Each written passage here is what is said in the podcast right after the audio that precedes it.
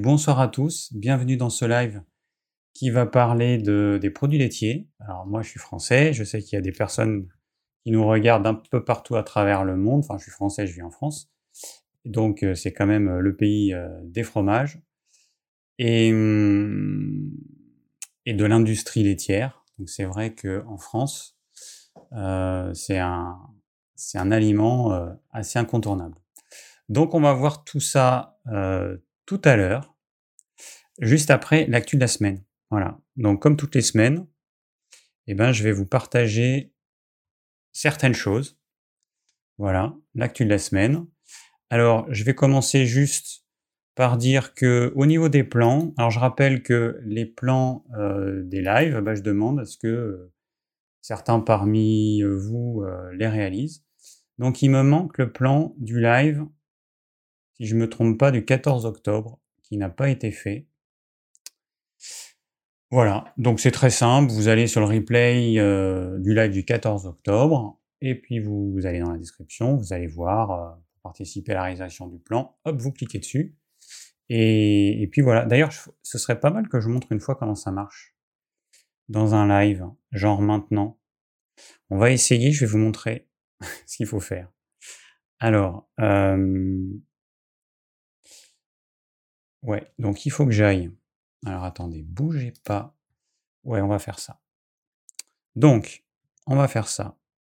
Non, c'est pas ça. Si c'est ça. Tac. Voilà. Donc là, on est sur ma chaîne YouTube. Donc, si vous, vous cherchez sur YouTube, euh, par exemple, euh, non. Hum, hum, hum. Ouais. Alors, on est sur ma chaîne YouTube. Bon, euh, vous allez sur le live euh, Le Bon Live. Alors, d'ailleurs, ça me fait penser à un truc, c'est qu'il y a quelqu'un qui m'a dit euh, ben, Je trouve pas où sont tes lives.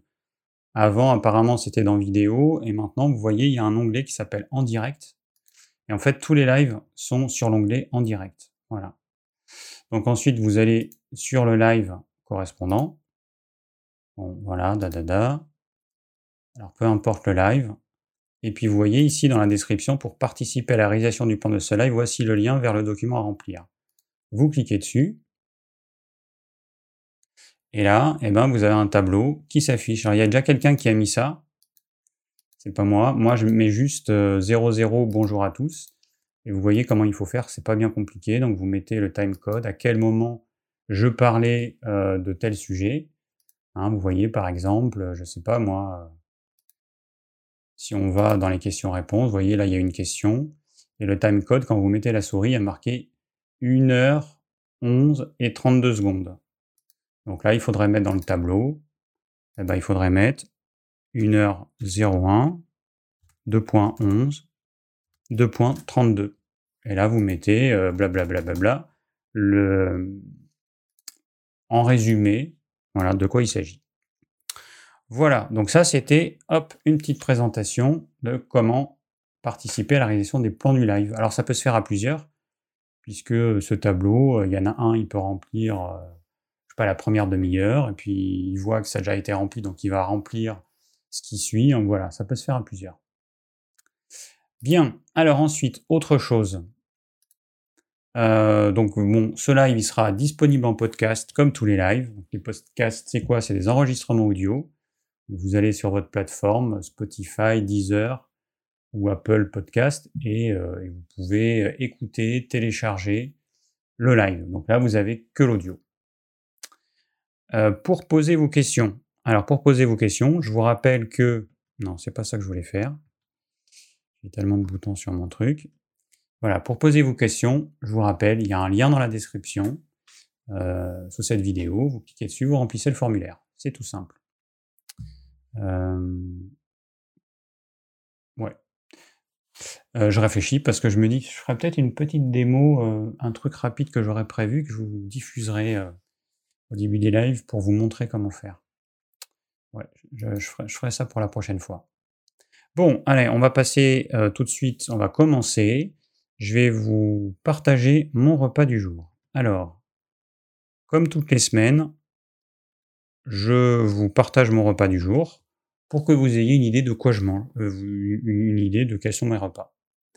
Alors aujourd'hui, j'ai pas commencé, j'ai pas mangé de fruits. D'habitude, je mange quelques fruits le matin. là, j'en ai pas mangé. Alors c'est pas du tout top, c'est pas du tout lié à mon tempérament, mais bon, voilà, les fruits, ça reste quand même du sucre, et donc bah, si on mange des fruits, c'est quand même surtout pour le sucre, je le rappelle. J'en ai parlé dans un live précédent. En ce moment, il reste à les poires, plus pour longtemps. Et donc, euh, voilà. Donc, je mange bah, des poires, uniquement. Et puis après, bah, je mangerai plus rien. Alors, j'ai commencé par quoi? Mon repas de midi, j'ai commencé par ça. Alors, ça, c'est quoi? C'est un objet non identifié qu'il y a dans l'assiette. Ben, en fait, euh, j'avais des huîtres. Donc, on est mardi, elles euh, on est mercredi, elles ont été achetées samedi. Et je les avais pas bien mis dans, dans le frigo, elles n'étaient pas bien à l'horizontale, donc certaines avaient perdu un peu euh, du jus à l'intérieur. Donc, dans le doute, je les ai faites cuire. Voilà, donc j'ai simplement mis mes huîtres, j'ai ouvert, c'est toujours un peu chiant, mais bon. On ouvre les huîtres, je les ai mises dans une petite casserole, j'ai rajouté un petit peu de vin blanc, j'ai porté à ébullition pour être sûr qu'il n'y ait pas de bactéries qui puissent euh, m'embêter. Euh, j'ai épaissi avec un petit peu de fécule de pomme de terre, j'ai un petit peu poivré, en fait j'ai un peu trop poivré, donc c'était un peu trop fort, mais bon, sur l'image on s'en rend pas compte. Et puis j'ai mis des petits trucs pour décorer, champignons, salade, euh, poivron jaune, voilà. Et c'était une petite entrée sympa, très sympa, voilà. Je déteste jeter, donc euh, si un truc peut être mangé, euh, voilà, je trouve une solution. Donc je pouvais pas les manger crus, les huîtres, j'étais pas sûr, donc je les ai fait cuire. Ensuite, on passe à l'assiette de crudité. Alors, comme tous les jours, je commence par une crudité.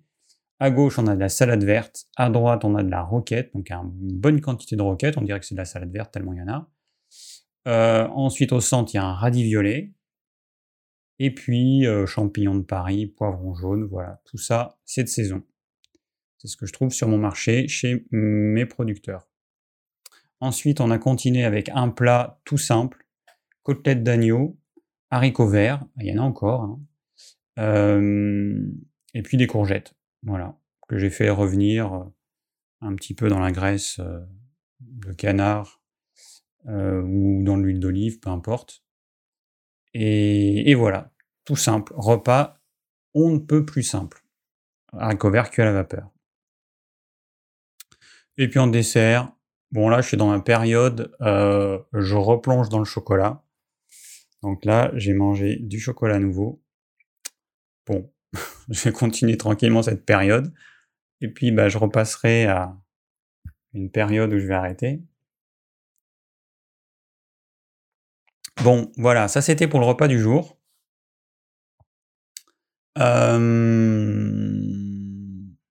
Alors je vois que dans les dans le chat, j'essaie de jeter un œil de temps en temps. Alors Gabriel, donc j'ai vu déjà que tu avais posé une question. Euh, un jour, je m'achèterai un Angel à 8500 dollars.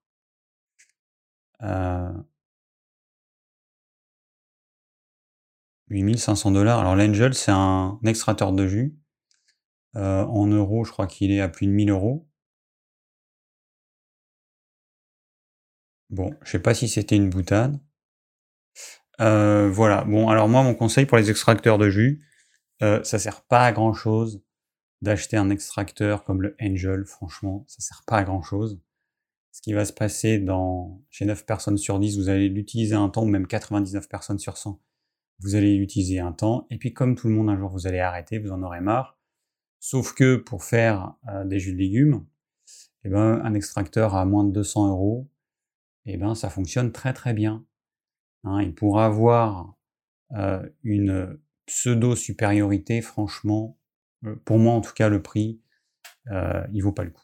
Voilà, ça vaut pas le coup de dépenser euh, des, sommes astronomiques pour un extracteur qui, serait censé faire beaucoup mieux. C'est pas beaucoup mieux, c'est un chouïa mieux. Parce que ce qui compte pour un extracteur, bon, c'est qu'il extrait correctement le jus des légumes suffisamment. Donc avec les extracteurs horizontaux, moi c'est celui que je conseille, c'est top et puis, euh, et puis que ce soit suffisamment lent pour pas échauffer, euh, pour pas oxyder. les, les légumes. Voilà, les jus de légumes. Donc, bon. Voilà. Ah, c'est le nom de l'extracteur, 8500, pardon, j'avais pas pigé. Bon, enfin, en tout cas, c'est un extracteur qui coûte un bras. Voilà. J'avais pas pigé que c'était la référence de l'extracteur. Alors, si c'est bien celui-là, donc c'est pas un dollar, c'est un S en fait, c'est pour ça que j'ai pas fait gaffe. Je croyais que c'était le symbole dollar. Euh, ok, bon. Euh, donc, ah oui. Alors, euh, j'ai vu un documentaire qui m'a interpellé. Alors attends, c'est lequel? C'est celui-là? Tac, tac. Voilà. Enquête de santé, vieillir chez soi, le meilleur choix. Alors, ce documentaire, il m'a interpellé. Donc ça peut sembler pas mal et tout, mais en fait, moi, ce que je vois, donc en fait, on voit des gens qui sont de plus en plus, enfin, qui sont de plus en plus dépendants et qui, qui essaient de trouver des solutions. Alors, vous avez les EHPAD, vous avez, bah là, comment on fait pour rester chez soi. Mais, mais je me suis rendu compte, en fait, que notre société, au lieu d'aider les gens à rester dépendants, en fait, elle les enfonce de plus en plus dans la dépendance. Alors quand on n'a pas conscience de tout ça et du fait que pour rester dépendant, il faut rester actif, il faut marcher, il faut faire, il faut avoir une activité physique. Euh, ben quand on n'a pas conscience de tout ça, on fait comme la plupart des personnes âgées. Euh, on, se laisse aller. Voilà. Alors je vais, euh, je vais, je vais dire ça comme ça. On se laisse aller. La plupart des personnes âgées, en tout cas une bonne partie, vont prendre du poids, vont avoir du diabète, de l'hypertension, des problèmes articulaires, tout un tas de, problèmes qui vont faire que ces personnes auront de plus en plus de difficultés à se déplacer et à faire euh, tout ce qui doit être fait dans le quotidien. Et du coup, eh ben, dans l'émission, il y a un ergothérapeute qui va proposer une brosse pour s'essuyer le dos, une cuillère euh, euh, courbée pour mieux manger, euh, une cuillère fourchette pour couper, pour manger, enfin pour manger en même temps quand on n'a pas l'usage des deux mains. Alors, évidemment, quand des personnes sont déjà dans des états comme ça, bah ok, pourquoi pas. Mais le problème, c'est que notre société ne propose pas autre chose. En fait, on devrait inciter les gens à avoir une activité physique. Il devrait y avoir des spots publicitaires à la télé qui euh, montre aux personnes âgées qu'il faut qu'elles se bougent, qu'il faut qu'elles aient une activité physique, parce que c'est la seule solution pour rester en forme euh, jusqu'à euh, bah, jusqu'à la fin. Ça me fait penser donc hier, donc j'ai repris le yoga, déjà depuis le mois d'octobre, et hier une des personnes nous dit il faut que vous regardiez le dernier ou l'avant-dernier, dans l'avant-dernier, la France a un, incroyable talent, enfin je sais plus comment ça s'appelle. Donc c'était l'épisode 3, le dernier c'était l'épisode 4, donc c'est l'avant-dernier, parce qu'il y a une femme de 99 ans qui fait une démonstration de pose de yoga. 99 ans. Dans l'émission Enquête euh, de santé, il y avait aussi un monsieur de 85 ans qui était complètement autonome, il était seul, il se faisait à manger, il, faisait tout, tout ce qu'il faut. Mais c'est quelqu'un qui, je pense, a toujours été actif. Et, donc c'est grâce à ça, en fait, qu'à 85 ans, eh ben, il est complètement autonome. Et on n'encourage pas ça dans notre société. En fait, euh, bah, déjà, quand on va voir son médecin, il nous bourre de médicaments. Euh, il n'a pas le temps, il n'a pas le temps de nous écouter. Il consultation, ça dure 5 à 10 minutes. Et, en fait, on, crée en fait des gens grabataires, on crée des gens dépendants. Voilà. Moi, c'est ce que j'ai retenu de cette émission. Euh, il proposait plein de solutions. Alors quand on est euh, là maintenant avec une personne qui est dépendante, j'ai envie de dire que c'est peut-être euh, trop tard. Mais moi, je, la réflexion que j'ai, c'est une réflexion plus globale hein, sur le futur. Qu'est-ce qui va se passer? Parce qu'on nous dit que dans je ne sais plus combien d'années, il va y avoir 100 000 encore personnes de plus qui seront dépendantes. Qu'est-ce qu'on va faire?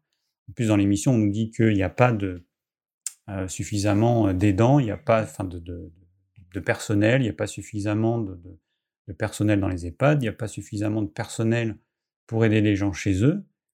Donc, euh, et on nous dit que dans pas très longtemps, je crois que c'était 2030, euh, il y aura encore plus de personnes à aider.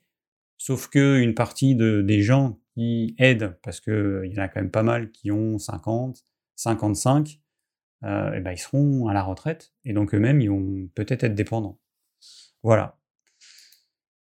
Pour rester, euh, pour rester actif, enfin pour rester euh, jeune éternellement, on va dire, il faut que notre corps physique y bouge, il faut solliciter les muscles, il faut maintenir une certaine masse musculaire, parce qu'il y a des gens qui sont obèses, mais qui n'ont pas de muscles, ils ont que du gras. C'est des squelettes avec du gras et de la peau, ils n'ont pas de muscles, quasiment pas de muscles. Je parle des obèses enfin de, des obèses de tout âge, mais là je parlais des obèses âgés.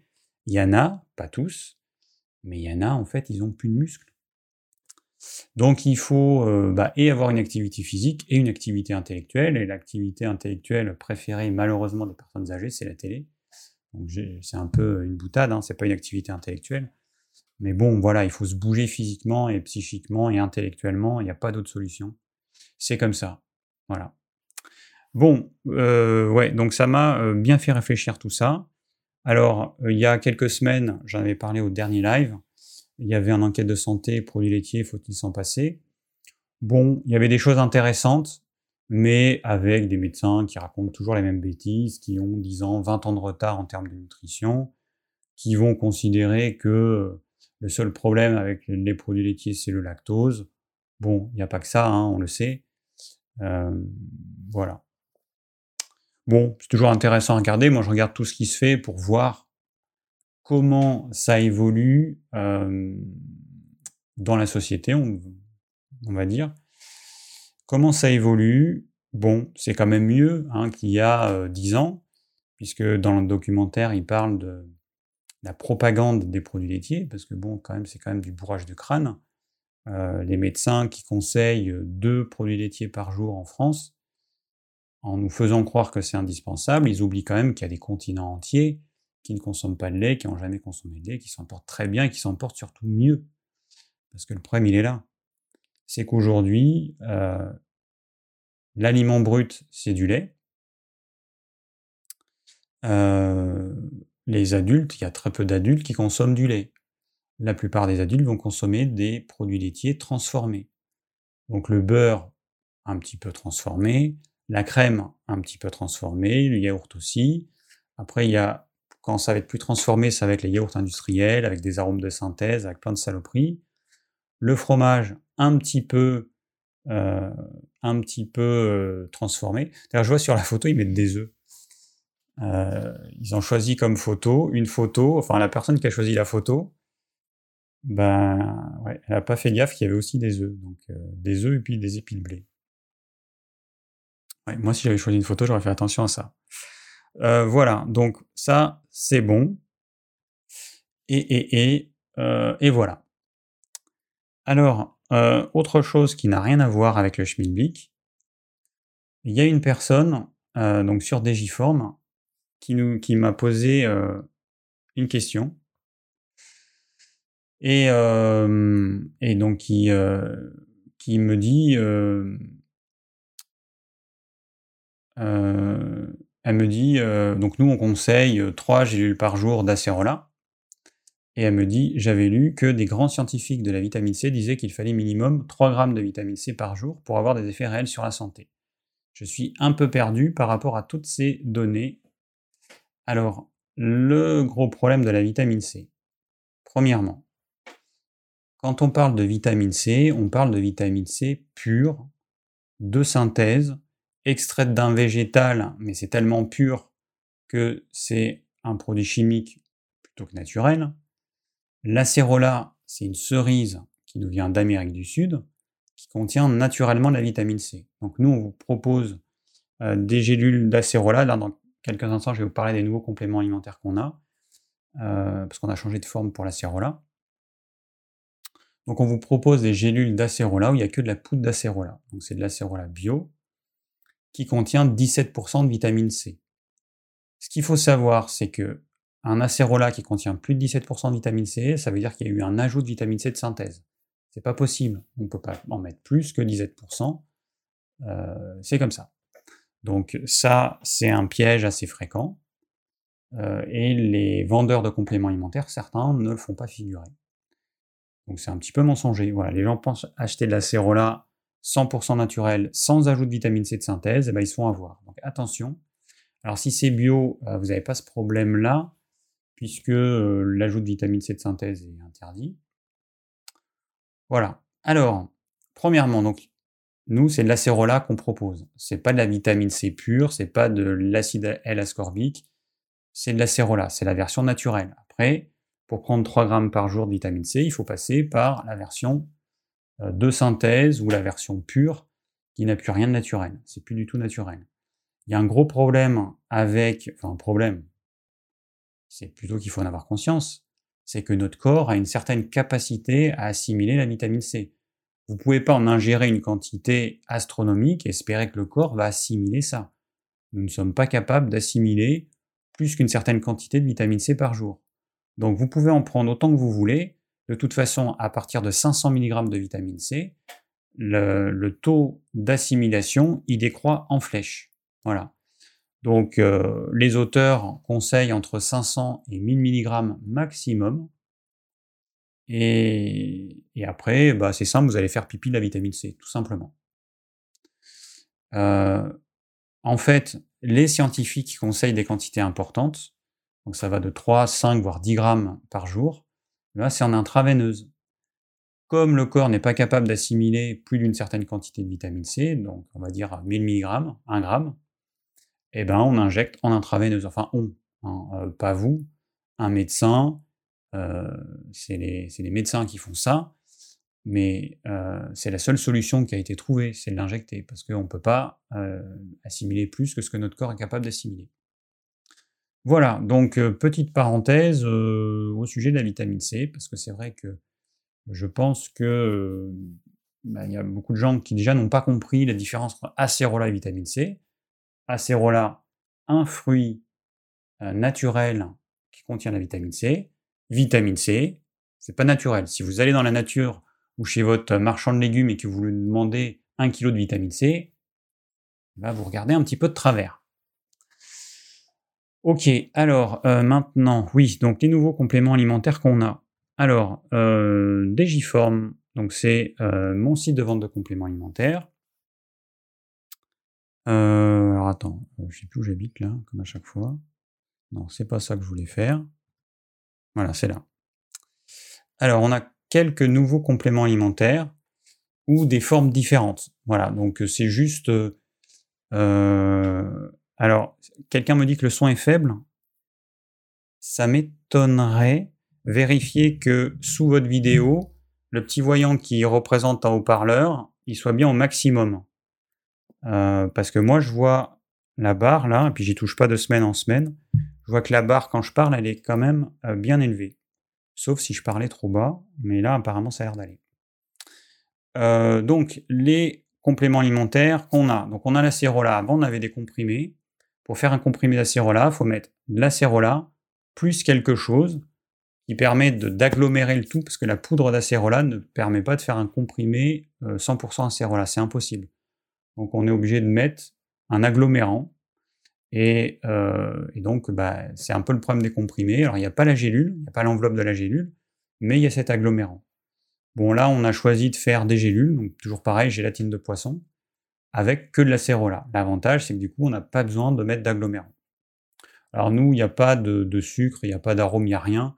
Dans 99,99% des comprimés d'acérola que vous allez trouver, il va y avoir un ajout de sucre et d'arôme et peut-être d'autres additifs. Voilà. Donc euh, bon, euh, c'est pas c'est pas top. Alors un nouveau produit, c'est le Bacopa, Bacopa Fort. Donc un nouveau produit que euh, j'ai ajouté. Alors je, je, pense que je ferai une vidéo dessus. Ma victoire sur Parkinson. Voilà, donc c'est j'ai lu ce livre que m'a prêté une amie. Et, et donc il conseille tout un tas de produits dont le bacopa, qui est un antioxydant pour les neurones et qui a d'autres vertus, qui permet également d'améliorer la, mémoire, la concentration. Donc c'est conseillé aussi bien pour les adolescents, ceux qui passent des examens, les personnes âgées ou les personnes adultes qui ont des difficultés de mémoire et de concentration, pour les seniors évidemment. Donc c'est un produit hyper intéressant. Voilà, on a ajouté ça là il n'y a pas longtemps. et puis bah, dans le cadre de Parkinson, ce qui est conseillé, c'est évidemment des oméga 3, donc on a l'oméga 3 800, du NAC, précurseur de la, du glutathion, du Bacopa, et puis, et puis c'est déjà pas mal. Alors le coenzyme Q10, donc avant il était en boîte de 180 gélules, on l'a passé à 90 gélules. Pourquoi? Eh bien parce que la, matière première a énormément augmenté. Donc pour pas faire exploser le prix de vente, eh ben, on a diminué la quantité de gélules par boîte. Alors évidemment le prix est plus bas qu'avant, hein. mais voilà, parfois on est obligé de faire ça. On l'a fait aussi sur la glucosamine chondroïtine. Alors donc on est passé de 300 gélules à 180 gélules. Il y a des gens qui nous disent, enfin qui me disent je je comprends pas, vos oméga 3 ont augmenté. Ben oui, mais je sais pas si vous avez remarqué, mais tout a augmenté et tout augmente et apparemment c'est pas fini. Donc nous, là, on vient de recevoir les tarifs de la Poste qui nous disent que tel tarif augmentation de 6%, tel autre, enfin suivant l'envoi ou en outre-mer ou en France métropolitaine ou à l'étranger, tel autre tarif 10%, plus une taxe de 10 centimes. Bon, donc tout augmente, tout augmente. nous, euh, pour un complément alimentaire, donc le prix des boîtes a augmenté, le prix de l'imprimeur qui nous fait les étiquettes a augmenté, le façonnier qui nous met les choses en boîte, qui prépare euh, tout ça, le labo, il a augmenté ses tarifs, euh, et les matières premières ont augmenté aussi. Donc on est obligé d'augmenter, hein, de rester, bah, d'adapter nos prix en fonction de ça, on n'a pas le choix. Voilà. Donc euh, glucosamine chondroïtine, on est passé donc de 300 gélules à 180. Huile de pépins de courge bio, ben, on est passé de 300 capsules à 180. Et, euh, et le resveratrol, alors lui c'est autre chose. Resveratrol fort, on a gardé le même nom. Jusqu'à présent, on utilisait une matière première qui était fabriquée par une société française qui s'appelait le resveravine, qui était un extrait de, de raisin titré en resveratrol. Sauf que bah, j'imagine qu'il n'en vendait pas suffisamment et qu'il a arrêté. C'était le seul, à ma connaissance, à faire ça euh, dans le monde. Et du coup, eh ben, on est passé à du resveratrol, euh, extrait du polygonum cuspidatum. Donc on a choisi une version, alors la version premium, un extrait titré à, vous regarderez sur le site, hein, euh, je crois que c'est 98%. Et donc voilà, donc on a un produit hyper qualitatif on a ajouté en plus un extrait de pépins de raisin titré en euh, je sais plus combien de, de, euh, merde, enfin d'OPC. Désolé pour le gros, le gros mot. Bon, voilà. Tout ça pour dire, eh ben on ne peut pas forcément euh, garder et la même matière première, parce que bah, le fabricant, là, comme le cas du resveratrol, il peut très bien arrêter de la fabriquer. Euh, les qualités peuvent changer, donc c'est pour ça que aussi on a des produits qui sont en attente, on ne trouve pas la qualité qu'on veut. Euh, par exemple, là on avait celui qui nous fournissait les comprimés de spiruline bio qui viennent d'Inde, qui nous a dit que donc il y avait cinq organismes certificateurs bio en Inde. Je ne sais pas ce qui s'est passé, en tout cas, ils sont plus certifiés bio.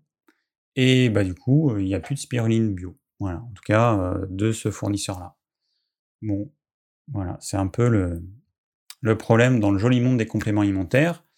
À ce propos, dans deux semaines, je vais faire un live euh, sur comment lire les étiquettes des compléments alimentaires. Donc il y a déjà plusieurs personnes qui m'ont demandé ça. Je me suis dit que ce serait intéressant.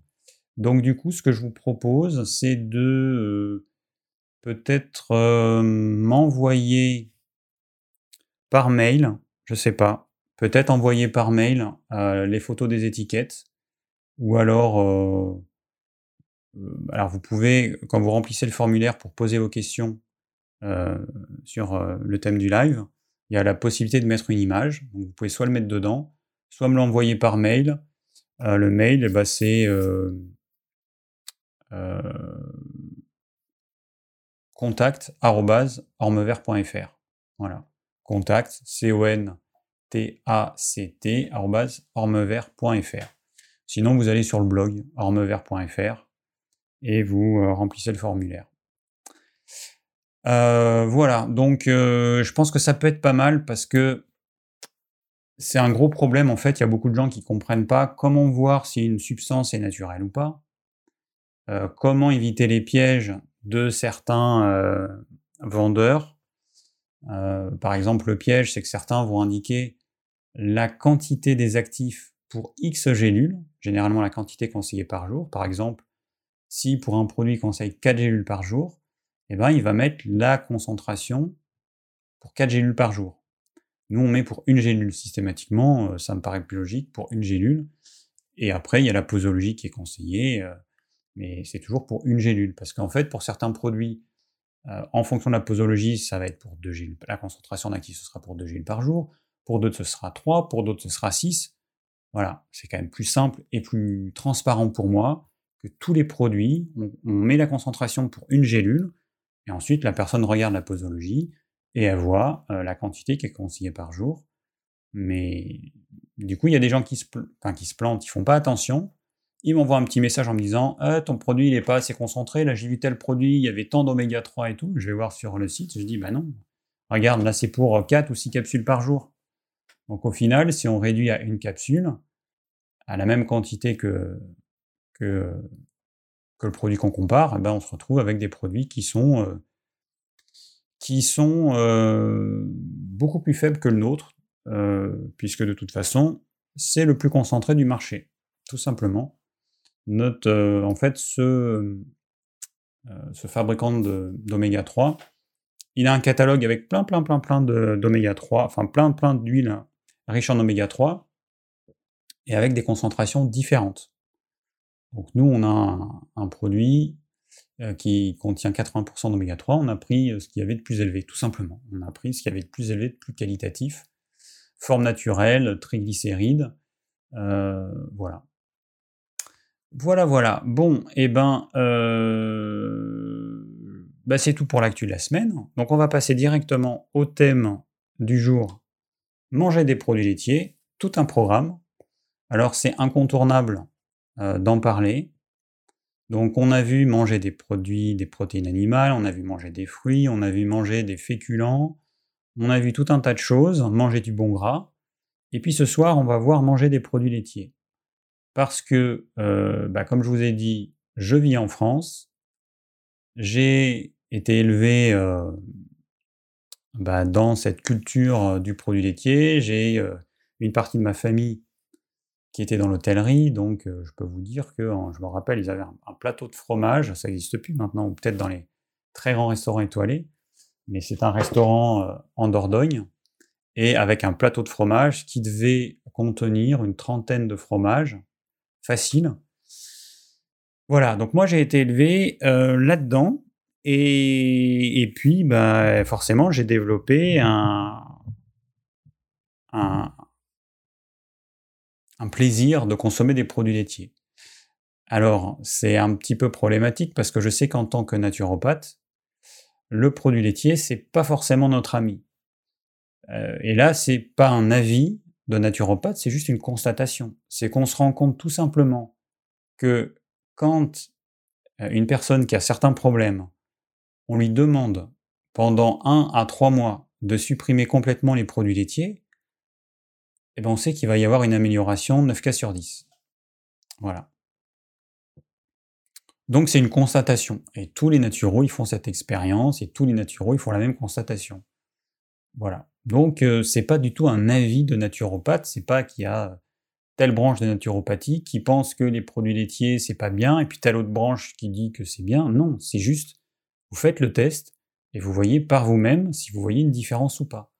Donc ça va être en cas d'allergie euh, respiratoire, certains problèmes de peau, psoriasis et eczéma notamment, euh, problèmes articulaires, euh, etc. Voilà. bon, il y a plein, plein, plein, plein de problèmes qui, après, il peut y avoir des problèmes, des maladies auto-immunes aussi, plein de choses qui peuvent avoir pour origine ou pour facteur aggravant la consommation de produits laitiers. Alors, quand on parle de produits laitiers, on parle de produits à base de lait ou de vache ou de brebis ou de chèvre. c'est ce qu'on consomme en, majorité. On m'avait parlé euh, dans un live du lait de chameau, enfin de chamel. Bon, euh, je ne sais pas si en dehors du lait c'est consommé.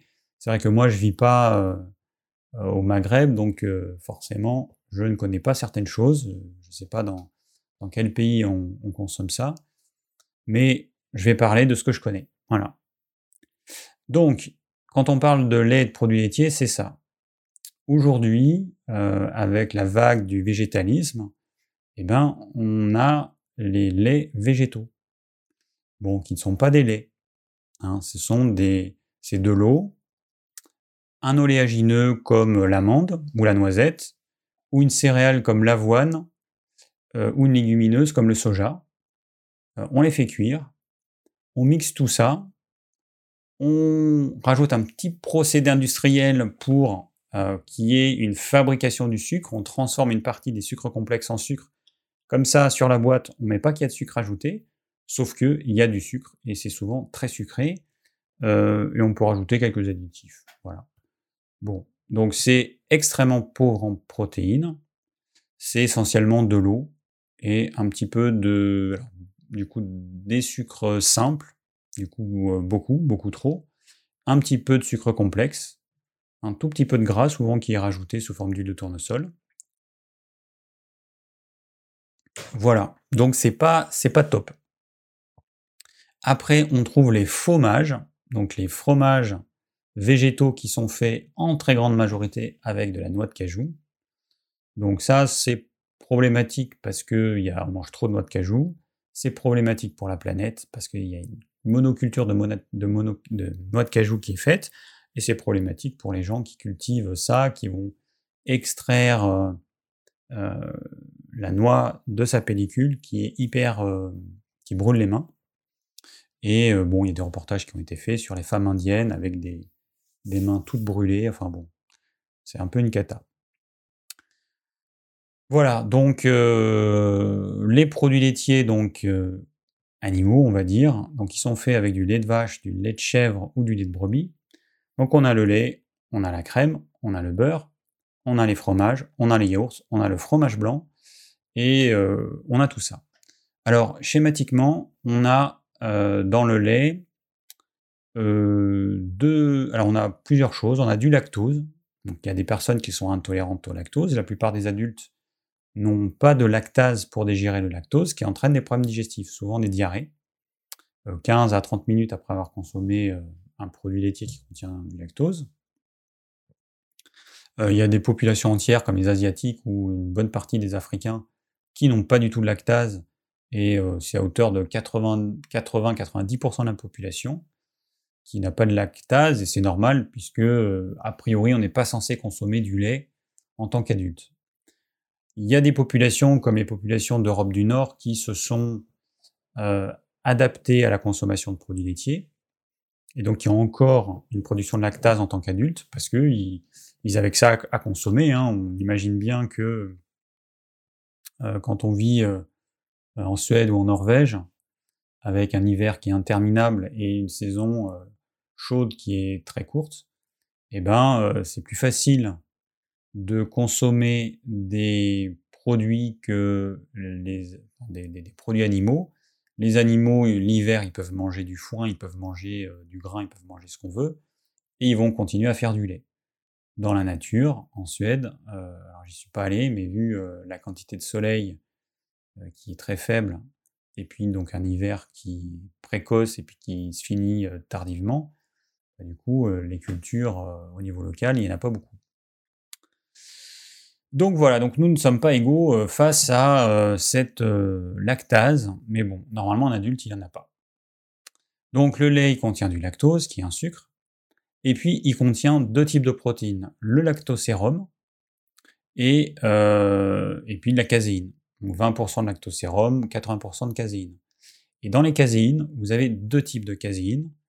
Alors il y a la caséine bêta la bêta-caséine A1 et la bêta-caséine A2.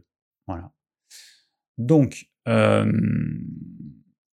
euh, Voilà. Donc là, je, vérifie mon pense-bête, j'ai rien oublié. Alors, euh, bah, bah, bah.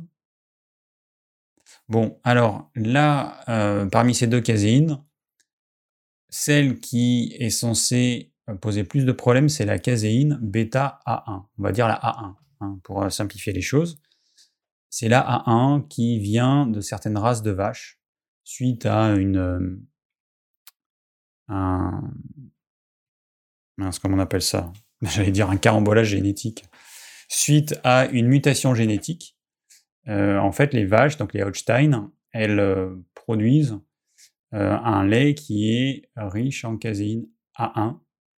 Et, donc les Holstein, sont utilisées, enfin, sont utilisées, c'est les vaches qui, qui font le lait à travers le monde parce que c'est les plus grandes productrices de lait. Et les vaches de, de, races anciennes, comme on a encore en France, et puis dans certains pays heureusement, eh bien, elles n'ont pas cette mutation génétique, elles ont une caséine de type A2, qui pose moins de problèmes. Le lait de chèvre et le lait de brebis ont aussi une caséine type A2. Voilà. Donc comme ça, vous savez la différence. En gros, les vaches industrielles, les noires et blanches qui Holstein, elles font une caséine A1 qui pose plus de problèmes, plus allergisantes. on va voir ça. Et puis les races anciennes et les brebis et les chèvres ont une caséine de type A2 qui pose moins de problèmes. Euh, ok, donc quand on consomme un produit laitier, il y a deux choses qui peuvent nous poser problème. Le lactose, et la protéine euh, de lait qui est la caséine. Enfin, la protéine majoritaire. Puis il y a aussi le lactosérum. Donc cette protéine, euh, la caséine, alors il y a plein de problèmes. Euh, premièrement, dans le processus de digestion, cette caséine va être transformée en composé morphinique. Et on ne sait pas pourquoi, mais il y a certaines personnes qui vont être euh, très sensibles à cette morphine qui est créée naturellement au cours du, processus de digestion. Et donc il y a des personnes qui vont réellement devenir accros aux produits laitiers à cause de ça. Et il y a d'autres personnes qui n'en sont pas sensibles. Aujourd'hui, on ne sait pas pourquoi il y a une telle différence. Bon, on peut supposer qu'il y a une prédisposition, peut-être qu'il y a chez certaines personnes certains récepteurs à cette morphine et que chez d'autres personnes, il n'y a pas de, récepteurs qui vont recevoir cette molécule et qui vont être titillés par cette molécule. Bon, en tout cas, il y a ça. Donc, premièrement, il y a des personnes qui vont vraiment être accros et qui vont, avoir beaucoup de mal à euh, se détacher, à se libérer de cette addiction aux produits laitiers. Qu'est-ce qu'on a encore? Donc, l'intolérance au lactose, c'est simple, on s'en rend compte rapidement. Euh, alors après, il y a des, une solution qui est utilisée par certaines personnes, c'est de prendre des comprimés de lactase en même temps qu'elles consomment le produit laitier. Ça marche pas à tous les coups, mais ça marche chez pas mal de gens. Donc vous prenez des comprimés qui, vont contenir l'enzyme qui va décomposer le lactose en glucose et galactose. Voilà. Et du coup, on se retrouve plus avec du lactose, puisque le problème, c'est que si le lactose n'est pas dégradé en briques élémentaires que sont le glucose et le galactose, il reste à l'état de lactose tout au long du transit jusqu'au gros intestin. Et là, les bactéries, eh ben, elles, elles vont dégrader le lactose et c'est là que ça va poser des problèmes. Donc, il ne faut pas qu'il y ait de lactose qui arrive jusqu'au gros intestin. Il faut qu'il soit euh, dégradé, coupé. La molécule, euh, le lien entre la molécule de glucose et de galactose va être coupé en deux. Et, euh, et ce glucose et ce galactose vont ensuite être assimilés. Voilà, alors ensuite, au sujet de la caséine, eh ben, le problème principal, c'est que quand elle va être incomplètement digérée, ce qui est très fréquent, elle va, ces molécules vont passer dans le sang, une partie. Notre système immunitaire va voir que ce ne sont pas des briques élémentaires, que ce sont des trop grosses molécules donc des agents étrangers, donc qu'il faut les neutraliser. Donc notre système immunitaire va marquer ces molécules avec des anticorps, qui sont, vous imaginez, un anticorps, c'est un post-it qu'on pose sur la molécule pour dire au système immunitaire, chaque fois qu'il y a un post-it, tu euh, détruis cette molécule. Voilà, en gros, les anticorps, c'est comme si on posait des post-it comme ça sur toutes les molécules qu'on veut éliminer. Euh, donc on faisait un marquage. Bon, vous avez compris, euh, vous avez compris l'image. Et ensuite, notre système immunitaire, eh ben, il va attaquer ces grosses molécules pour les digérer et pour les éliminer. Sauf que, eh ben, il y a des parties de notre corps qui vont ressembler à ces molécules, et du coup, eh ben, le système immunitaire, il va attaquer ces molécules, et en même temps, il va attaquer nos articulations, notre thyroïde, notre pancréas. Euh, et le problème, il est là. Voilà, le problème, il est là. Donc, euh, la seule solution pour couper court à ça, c'est d'arrêter complètement la consommation de produits laitiers pendant au moins trois mois. Voilà. Alors, c'est pas moi qui. Euh, toujours pareil, hein, c'est pas moi qui définis les règles. Hein. Quand je dis ça aux gens, bah, je dis, bah, testez puis vous verrez bien.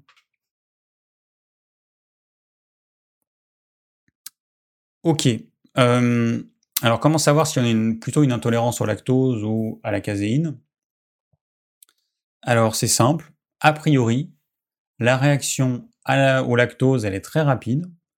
Elle est de l'ordre, comme je vous ai dit, de 15 à, 20, à 30 minutes. Euh, il y a des personnes, c'est même euh, plutôt que ça. Alors que les problèmes liés à la caséine de type euh, immunologique, ce que je viens d'expliquer, eh ben, ça va être, euh, il faut attendre que le processus de digestion se fasse. Donc ça va être de l'ordre de quelques jours.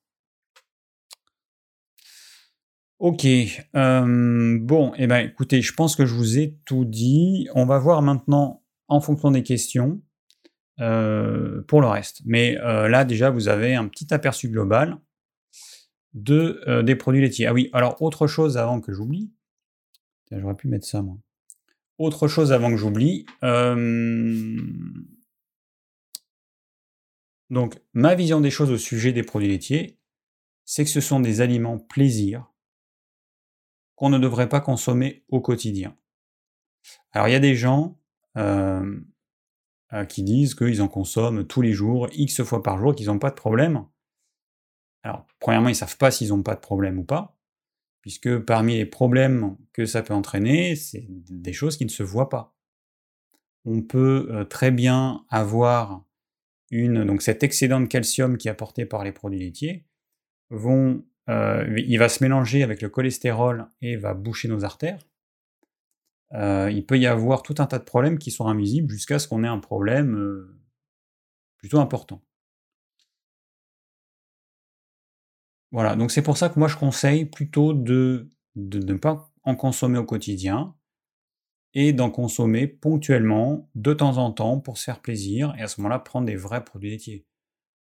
Je vois trop souvent chez des gens des fromages, mais franchement, à quoi ça sert d'acheter des trucs aussi insipides? Les mentales, le truc qu'on râpe et qu'on fout sur les pizzas ou je sais pas quoi, c'est du plastique. C'est du plastique. Franchement, ça n'a aucun goût ce truc c'est quoi l'intérêt? Après, il y a les faux euh, fromages à râper. Alors, on trouve ça dans les préparations industrielles. Quand vous voyez, euh, souvent dans les pizzas, dans les trucs premier prix, ben, vous allez voir euh, des. Alors, je ne sais pas comment ils appellent ça. Préparation fromagère, enfin, je sais plus comment ils appellent ça. Bon, bah là, c'est des produits industriels ultra transformés, c'est encore pire, quoi. Non seulement ça n'a aucun goût, mais en plus, c'est vraiment de la daube. Ouais, enfin bon, les industriels, ils euh, ont pas de limite euh, pour trouver des trucs qui vont nous rendre euh, toujours plus malades. Ok. donc prenez des bons produits laitiers, les plus artisanaux possibles, au lait cru, qui ont été affinés. Plus un fromage a été affiné, plus il a été affiné longtemps, moins il y a de lactose. Par exemple, si vous mangez du comté, qui est plutôt un bon fromage, eh bien, euh, il n'y a quasiment pas de lactose. Euh, alors vous avez du comté, vous avez du 6 mois qui est très jeune, mais vous avez du 12 mois, du 18 mois, du 24 mois. Et là, vous allez avoir des fromages qui vont avoir du goût, donc qui vont vraiment vous stimuler. Le problème, c'est que quand vous prenez un fromage insipide, c'est devoir en manger des quantités euh, importantes, parce que ça apporte aucun plaisir. C'est dégueulasse, c'est fade, c'est insipide, ça apporte du gras et puis rien du tout. Quand vous prenez un bon fromage affiné qui apporte tout un tas d'arômes, là vous allez être satisfait. Donc vaut mieux prendre un bon fromage qui a du goût, qui a été affiné, qui est artisanal, plutôt que prendre ces dopes sous plastique qui franchement n'ont aucun intérêt. Voilà, ça c'est dit. Ok, euh, non, c'est pas ça, c'est pas ça. On va passer aux questions. Allez, alors Gabriel, euh, qui m'a mis une jolie photo de lui avec les lunettes anti-lumière bleue, que je ne porte pas, qui sont là-bas. Je devrais porter pour vous montrer l'exemple. Enfin, je les porte tout le temps, sauf quand je fais les lives. Euh, alors, Gabriel, tu me dis euh, Bonsoir David, même si je trouve Thierry Casasnovas très intéressant, des fois je trouve qu'il déraille un peu. Que penses-tu des propos un peu flous sur le lait de coco et le lait maternel? Euh, Alors, bon, alors évidemment, c'est n'importe quoi. C'est même dangereux. En fait, faire croire à des femmes qu'elles peuvent donner du lait de coco à la place du lait maternel, mais c'est un, non-sens, c'est complètement stupide, c'est dangereux. En fait, c'est le problème, c'est que c'est dangereux en fait. Le lait maternel, il contient tout ce dont le bébé a besoin. Le lait de coco, il contient tout ce dont la noix de coco a besoin. On est d'accord que c'est pas pareil. Ça n'a rien à voir. Le lait de coco, il n'a pas du tout le même taux de protéines, il en contient quasiment pas. Euh, c'est pas du tout les mêmes. La quantité de gras, c'est pas la même. Ça n'a rien à voir, c'est incomparable. Euh, qu'on donne un petit peu de lait de coco, euh, pourquoi pas, mais qu'on fasse croire aux gens que le lait de coco peut remplacer le lait maternel ou les laits maternisés, c'est dangereux en fait. Voilà. Combien de temps faut-il allaiter son bébé? Bah, Le temps qu'il faut. Hein. Euh. Tu sais, des gens, alors après, tu, tu, tu allaites pas ton bébé pendant des années où tu lui donnes que ça mais il y, a des, femmes qui vont allaiter leur bébé jusqu'à 3 ans et qui vont continuer à donner une tétée par jour. Alors je suis pas du tout un spécialiste là-dedans, je sais pas si c'est bien ou pas, mais bon, voilà. Après, à chacun de faire son expérience, lisez des livres, informez-vous sur les personnes qui sont spécialisées dans ce domaine-là, c'est pas du tout mon cas. Ok, next question. Alors, Nathalie, j'ai eu plusieurs tendinites, épaules, talons d'Achille. Pour me rétablir, j'ai essayé de ne plus manger de yaourt, de lait et de fromage. Ça a bien fonctionné et du coup j'ai gardé ce type de restriction et je ne m'en porte pas plus mal. Mais est-ce que je ne risque pas, à partir d'un certain âge, d'avoir des carences? Alors ça, c'est le gros problème en France. C'est vraiment le gros problème. On nous a fait un bourrage de crâne depuis notre naissance en nous faisant croire que parmi tous les mammifères de la Terre, même les plus proches de nous, les gorilles, les chimpanzés, les orang-outans, l'humain, l'humain moderne, parce que je rappelle juste que avant l'agriculture, euh, l'humain pendant des millions d'années, il n'a pas consommé de, de lait. Donc on nous fait croire que l'humain moderne est obligé de consommer des produits laitiers. On oublie de dire, comme j'ai dit tout à l'heure, qu'il y avait des populations entières qui ne consommaient pas du tout de lait, c'était pas dans leur culture, ils n'en ont jamais consommé. Mais nous, en Europe, euh, en Amérique du Nord, on nous, dit qu'on doit consommer du lait et les dérivés du lait si on ne veut pas être carencé. Mais c'est une aberration en fait. C'est comme si je vous disais, euh, moi je vous déconseille de manger des bonbons au quotidien. Et là vous me répondez, ah, mais attends, si je mange pas de bonbons, je vais être carencé en sucre. Bah là, c'est pareil. Voilà. C'est exactement pareil où je vais être carencé en sucre, je vais être carencé en, euh, en arôme de synthèse, je vais être carencé en colorant. Bah là, on nous dit que si on mange pas des produits laitiers, on va être carencé en calcium, on va être carencé en, euh, je sais pas quoi, en vitamine D. Bon, c'est une hérésie. Euh, les vaches qui ne mangent que de l'herbe, en théorie en tout cas, et qui ont un lait qui est riche en calcium.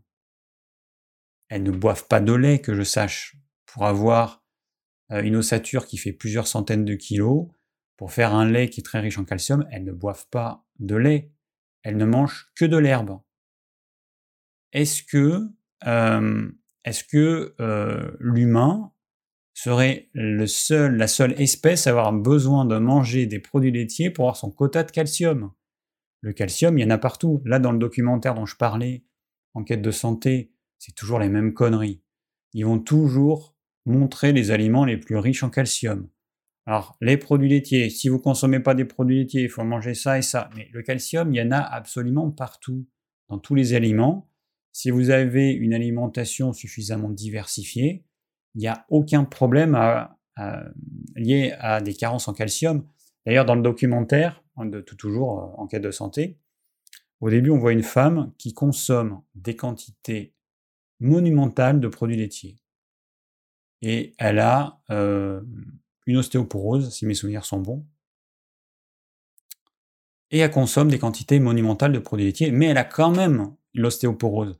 On pourrait se dire, j'ai l'ostéoporose, je ne consommais pas de produits laitiers, ou j'en consommais pas assez, j'en consomme plus, je n'ai pas d'ostéoporose.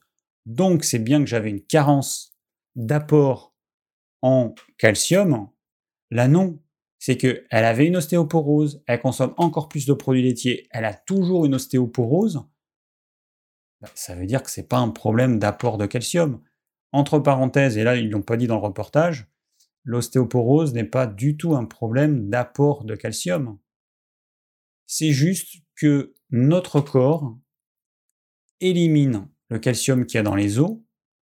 Alors j'en ai parlé dans les vidéos que j'ai faites il y a pas mal d'années sur l'arthrose et les problèmes rhumatismaux, où je l'explique que les os, c'est comme un mur, avec des pierres. Les pierres, c'est le calcium, le magnésium, ce sont les minéraux.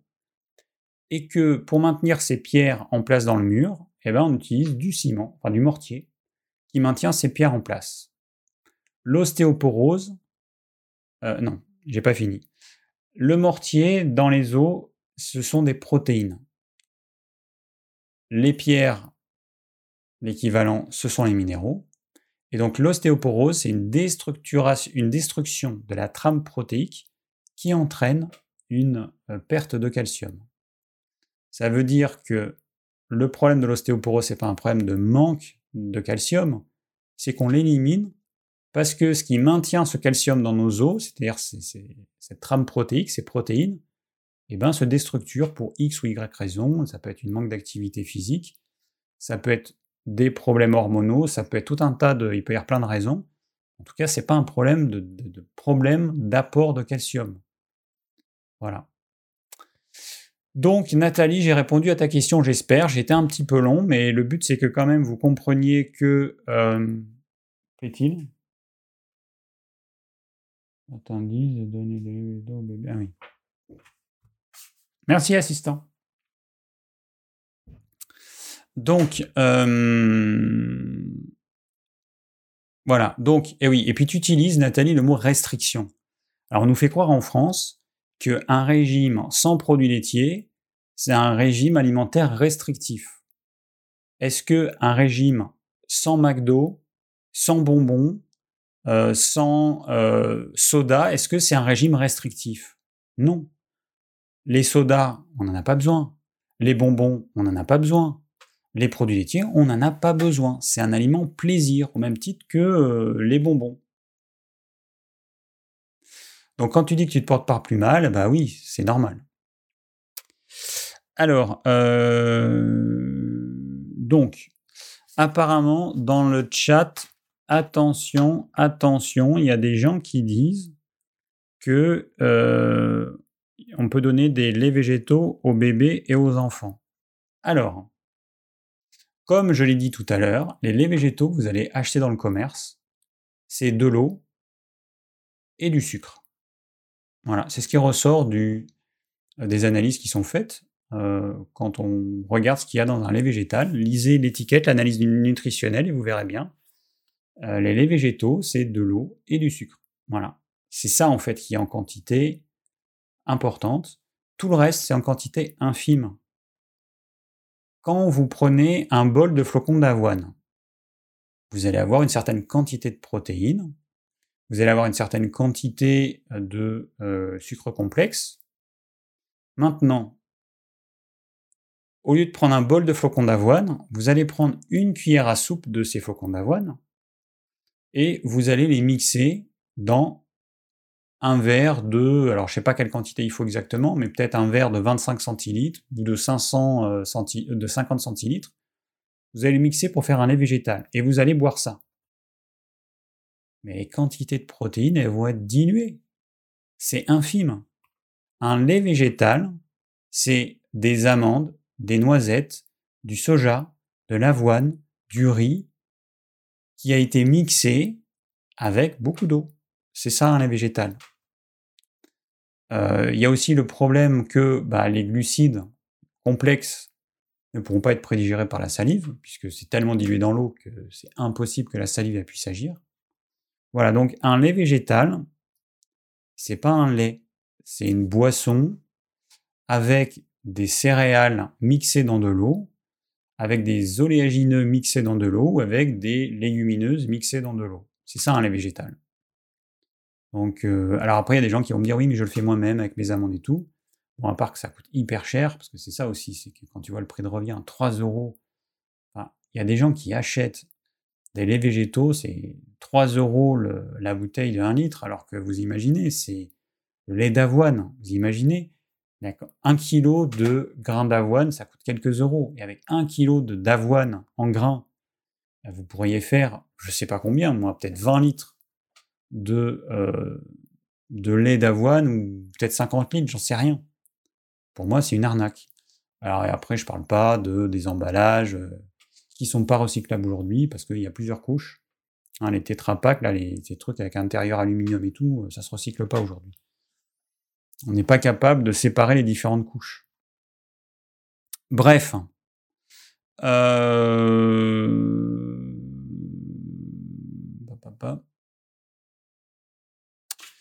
Ok, donc ça c'est dit. Passons à... Euh, donc Nathalie, hop, j'ai répondu. Passons à la suite. Alors, next, next question. Sylvie, alors, on dit que les gens n'ont pas consommé de lait ont des dents pourries. Ce qui est mon cas, est-ce vrai? Euh, Non. bah non. Alors il y a un médecin euh, qui a étudié au début du XXe siècle justement les populations euh, primitives, dont certaines d'Afrique, et un des, des moyens de, de, bah, de voir l'état de santé des gens, c'était de voir leur dentition. Bah, il s'est rendu compte que leurs dents, elles étaient, comment dire, parfaites, comparativement aux personnes, aux Européens, aux personnes d'Amérique du Nord. Donc non. c'est incroyable, mais c'est un tel bourrage de crâne. Hein. C'est incroyable à quel point c'est ancré en nous le fait qu'on aurait besoin de consommer du lait et euh, des produits à base de lait. Et que sans ça, eh ben on va avoir des problèmes euh, osseux, des problèmes dentaires. C'est incroyable, alors que c'est l'inverse, c'est l'opposé. Autre question pour l'ostéoporose, faut-il renforcer la prise de produits laitiers? Bah, j'ai répondu tout à l'heure. Alors donc Sylvie, pour plus de détails, tu vas voir ma vidéo sur l'ostéoporose, tu vas sur ma chaîne, tu tapes sur la, petite loupe ostéoporose, euh, et puis tu, devrais trouver ma vidéo. Voilà, une vidéo de, je sais plus, de 2018 ou 2019. Comme je mets toujours la date euh, dans le titre de la vidéo, comme ça vous voyez un petit peu euh, de quand date la vidéo.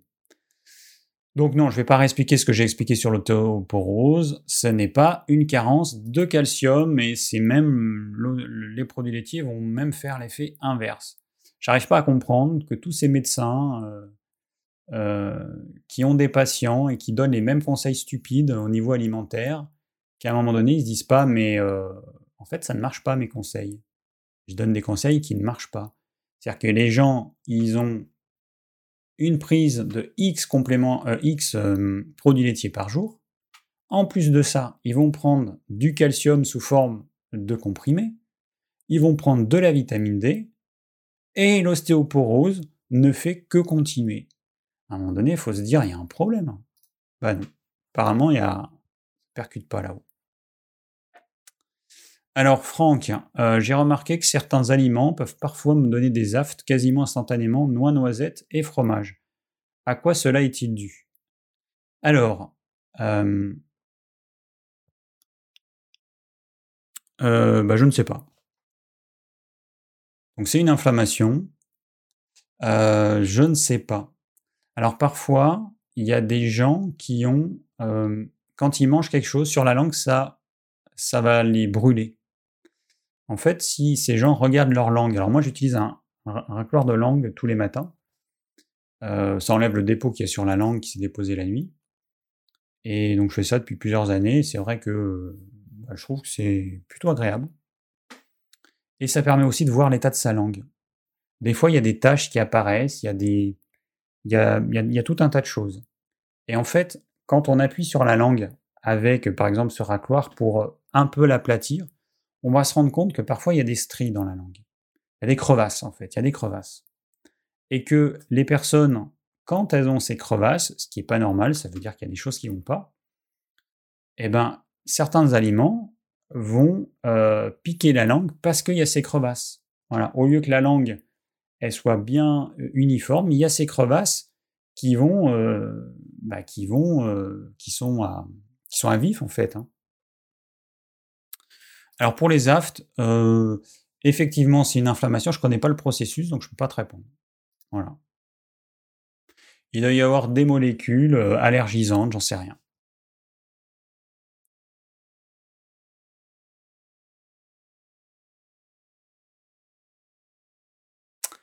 Bon, alors je vois que ça discute dans le chat. J'ai pas tout suivi. Oui, il y a un truc que j'ai pas dit aussi, c'est que euh, Aujourd'hui, euh, euh, il y a une bonne partie des produits laitiers qui sont consommés sous forme de dessert lacté. Et bah, ça, c'est plus un produit laitier. Hein, c'est.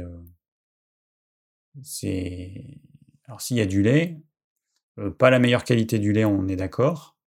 Mais bon, après, vous avez du sucre, vous avez des arômes, bon, colorants, enfin plein de saloperies. Bon, donc ça, non. Alors de temps en temps, pour vous faire plaisir, pourquoi pas. Hein. Si vous le faites vous-même, c'est encore mieux. Mais bon, on n'est pas obligé de faire, euh, euh, avec du lait. Hein. Moi, je fais par exemple, alors j'en parle de temps en temps, je vais mettre dessus, voilà. Je fais une crème aux œufs, alors celle-là, crème aux œufs à la cardamome. Donc ça, c'est mon blog qui s'appelle cuisine.enmauvert.fr. Donc il y a des desserts, il y en a d'autres qu'il faut que je mette sur le site, mais j'ai pas encore mis. Et euh, crème aux œufs aux noisettes. Il n'y a pas de lait, il y a de l'eau, la purée de noisettes, du sucre. Euh, et puis c'est tout. Hein. Un peu euh, du sel. Il faut du sel, sinon, sinon ça fait fadouille. Des œufs, de l'eau, du sucre, purée de noisettes, voilà. Et ça, c'est hyper digeste. C'est hyper digeste. Voilà. En rajoutant un ou deux œufs, on aura une crème plus ferme. Alors je rajoute des, petits trucs, euh, voilà, des améliorations qui m'ont été proposées par certaines personnes. Euh, voilà, donc, oulala, David, t'as cliqué sur. Euh, t'as cliqué sur trop de trucs là. Ça et ça, on enlève. Ok. Hmm. Donc, on revient à notre question. Euh, c'est ici. Voilà, j'y arrive. Alors, euh, quel type de fromage ou yaourt pourrait-on manger en même temps que des féculents? L'acidité des produits laitiers sera-t-elle problématique si on mange les féculents avec les produits laitiers? Alors, mon cher Franck, ne confonds pas tout. Le yaourt est un produit avec une fermentation lactique importante. Et euh, c'est pour ça que euh, c'est, si tu manges un yaourt nature, tu vas voir que c'est acide.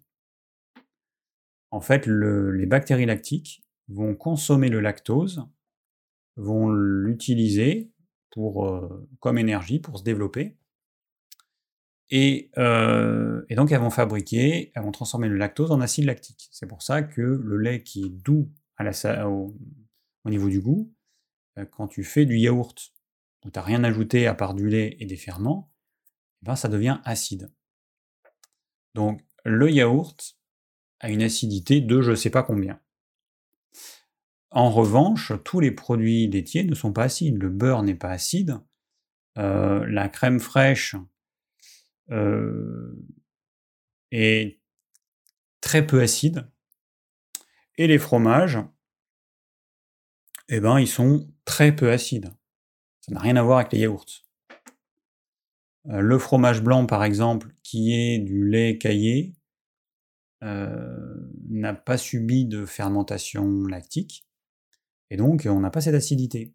Donc, faut pas tout mélanger. Voilà. Donc, euh, les yaourts, fermentation lactique, c'est acide. Les autres produits laitiers, c'est pas quasiment pas acide. Ou c'est tellement infime que ça va pas poser de problème. Ok, donc voilà pour, euh, pour cette problématique. Bon, alors moi je me suis quand même rendu compte que manger par exemple du fromage sans pain, ah, ça se digère quand même super mieux. Dès qu'on met du pain, là ça devient compliqué. Hein.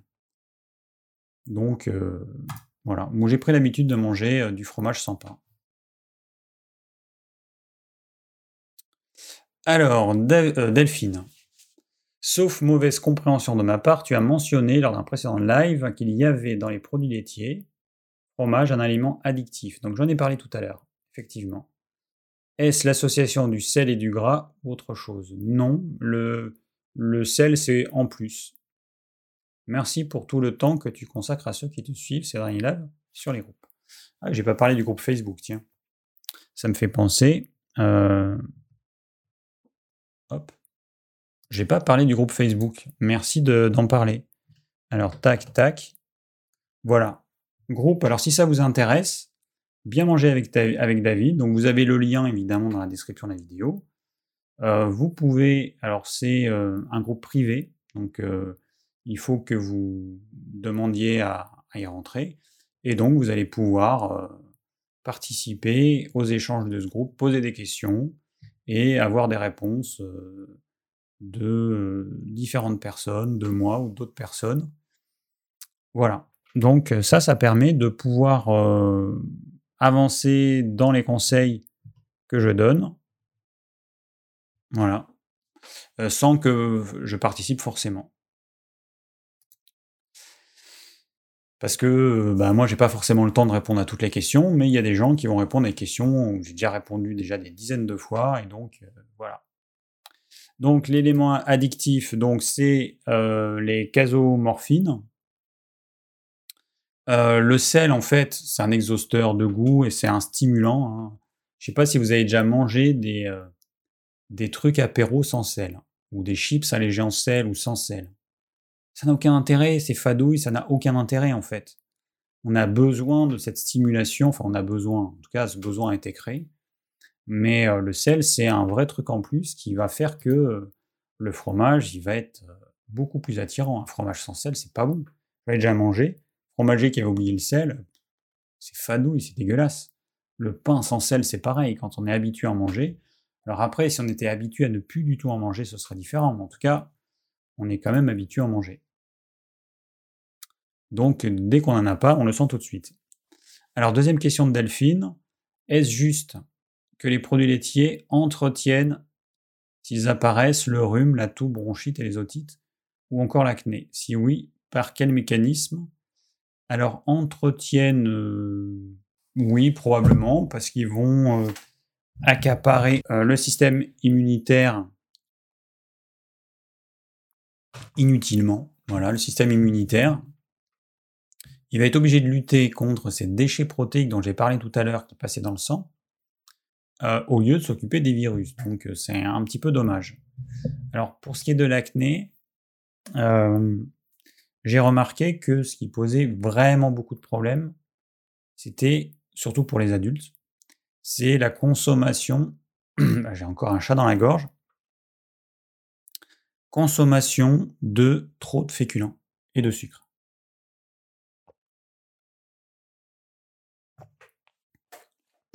Donc il y a plein de gens qui vont essayer plein de choses.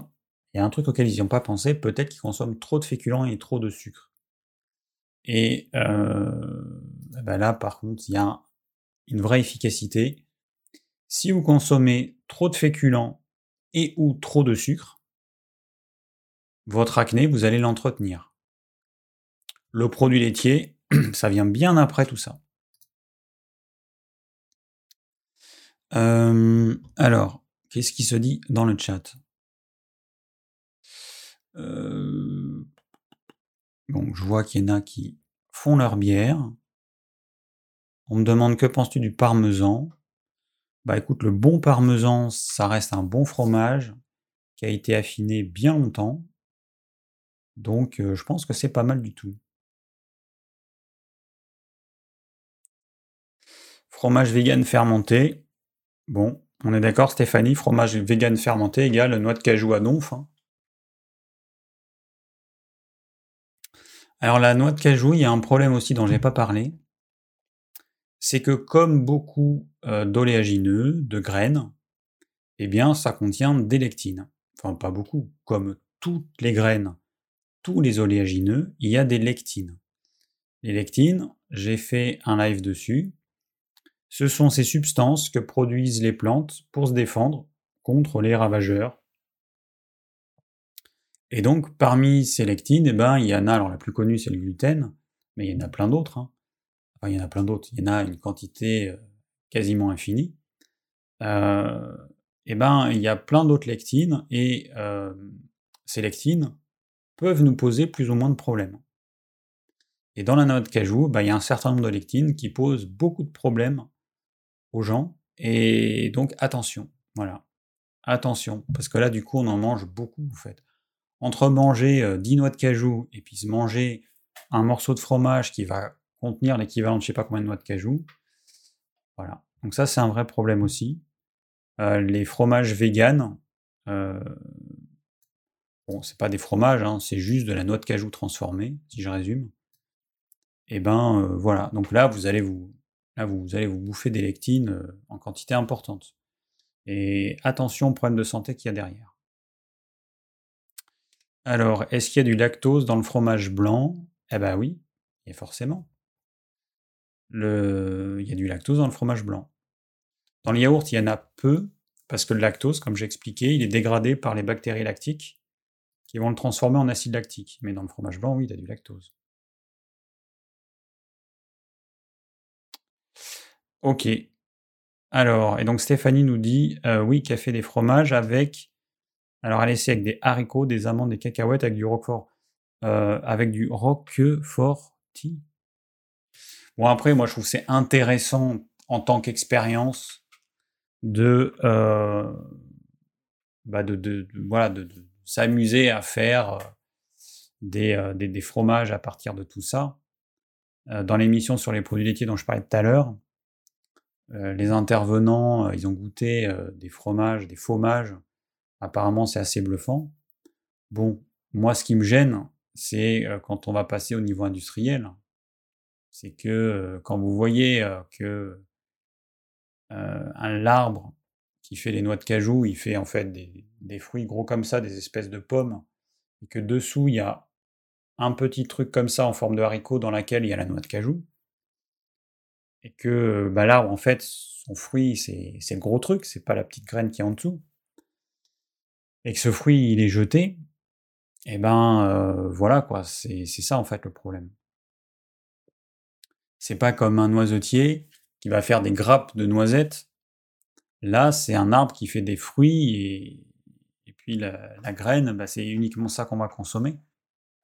Donc ça implique qu'il y ait des hectares, des centaines d'hectares, des, des, des, forêts euh, rasées pour faire des champs de d'arbres à noix de cajou. C'est ça le problème en fait. Bon. Voilà, voilà. Alors. Euh... Ah, j'ai affiché la question. Alors, Grace, Grace Kelly, pseudo très sympa. Euh, merci pour tout ce que vous faites. J'imagine que le sujet va être abordé, mais pourriez-vous rappeler comment éviter l'ostéoporose?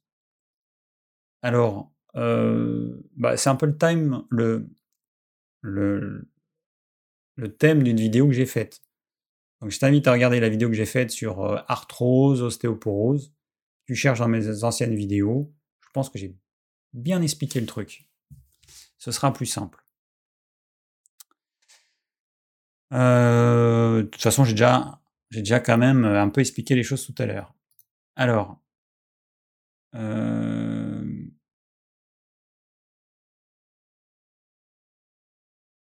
je sais pas si j'ai lu la bonne question.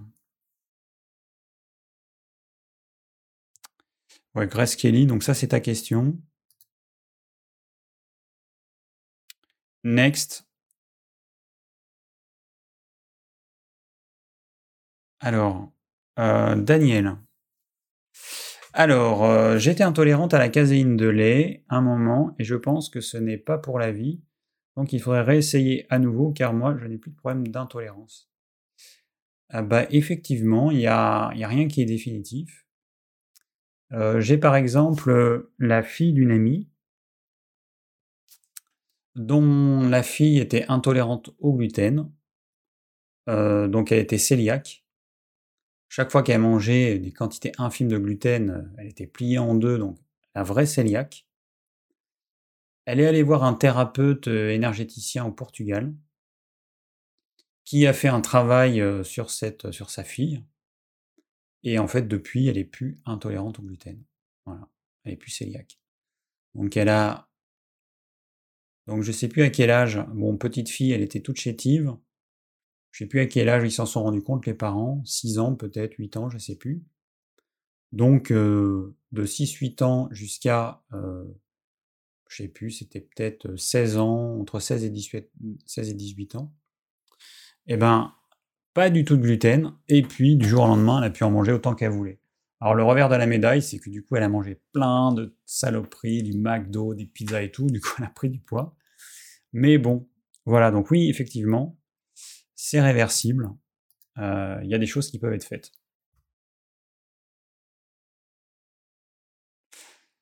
Alors ensuite, Nadia. Bonjour, je ne sais pas si tu as entendu parler de la cure de lait cru du docteur Charles Stanford Porter. Le docteur Charles Stanford en parle dans son livre Vers le XXe siècle, Milk Diet. Ça soignerait euh, pas mal de pathologies et maladies. Le livre est très intéressant. Bah écoute, j'en ai pas entendu parler.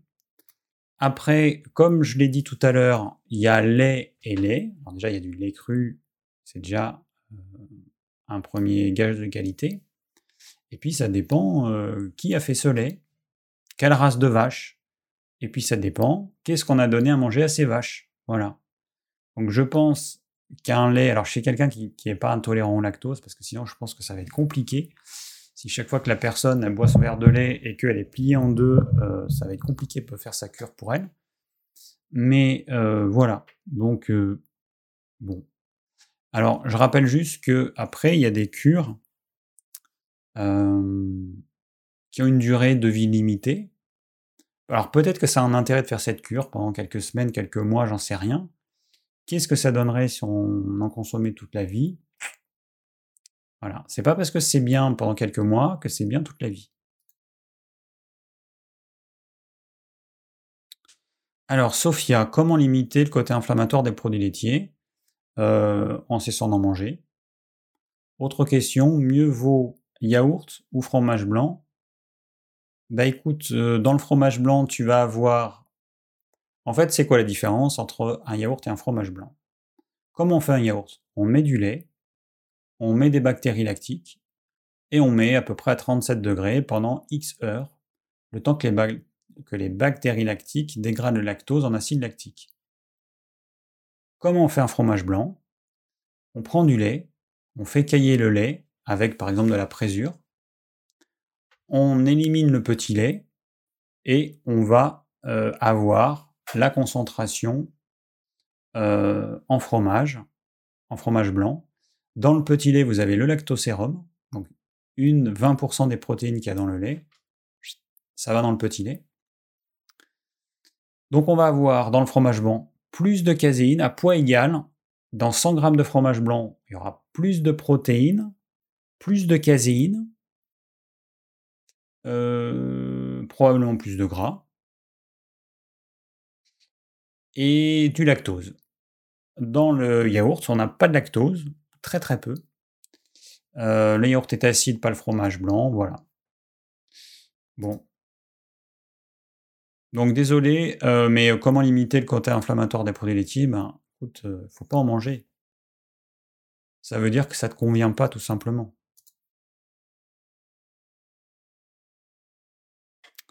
Alors, une autre Sophie, je ne mange aucun produit laitier car je ne supporte, je ne les supporte pas. Aucun lait de vache. J'ai essayé les fromages de brebis et chèvres, mais ça me détraque les intestins. Un gastro m'a dit que ce n'était pas une obligation pour le corps les produits laitiers si on le comble ailleurs. Je mange quelques amandes par jour. D'ailleurs, euh, non, d'après lui, c'est bien. Niveau prise de sang, ça a l'air ok. Mais ne mange pas beaucoup de viande. Je suis limité en choix de protéines hypoglycémie. Je vois pas le rapport. Je fais du sport et j'ai diminué les féculents. Je souhaiterais être en keto, donc régime cétogène. Qu'en penses-tu? Alors, euh, bon, les amandes, euh, je vois pas. Euh, bon, après, c'est toujours la même chose. Conseiller les amandes, ça, a vraiment pas de sens en fait. C'est, on n'a on, pas besoin de d'aller dans un aliment, un aliment ou quelques aliments pour avoir ses besoins en calcium. Donc non, tu manges varié euh, en suivant mes conseils, tu n'auras pas de carence en calcium. Il n'y a aucune raison que tu aies une carence en calcium. Tu peux avoir un défaut d'assimilation. Le défaut d'assimilation, bah, c'est notamment la carence en vitamine D. Pour le coup, plus on est euh, vers, euh, euh, vers l'hémisphère, vers, vers le pôle nord par exemple, moins on a de lumière, moins on s'expose au soleil et plus on est carencé en vitamine D. donc voilà. Donc la carence en vitamine D, oui, alors là, bah, vous pouvez vous supplémenter en vitamine D. sur notre site, on a soit de l'huile de foie de morue, soit des gouttes de vitamine D soit le CD zinc. En fait, le CD zinc, c'est le produit qu'on vend le plus.